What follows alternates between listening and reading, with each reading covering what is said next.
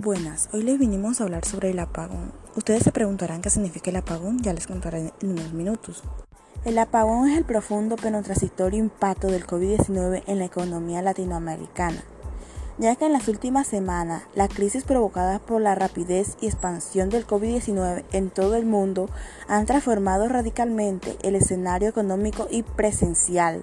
El COVID-19 interrumpió en América Latina el segundo trimestre de 2020, añadiendo un impacto negativo a un régimen que se encontraba en una fase de crecimiento económico y lento. El avance anual en el periodo de 2014 al 2019 fue tan solo 1,2%.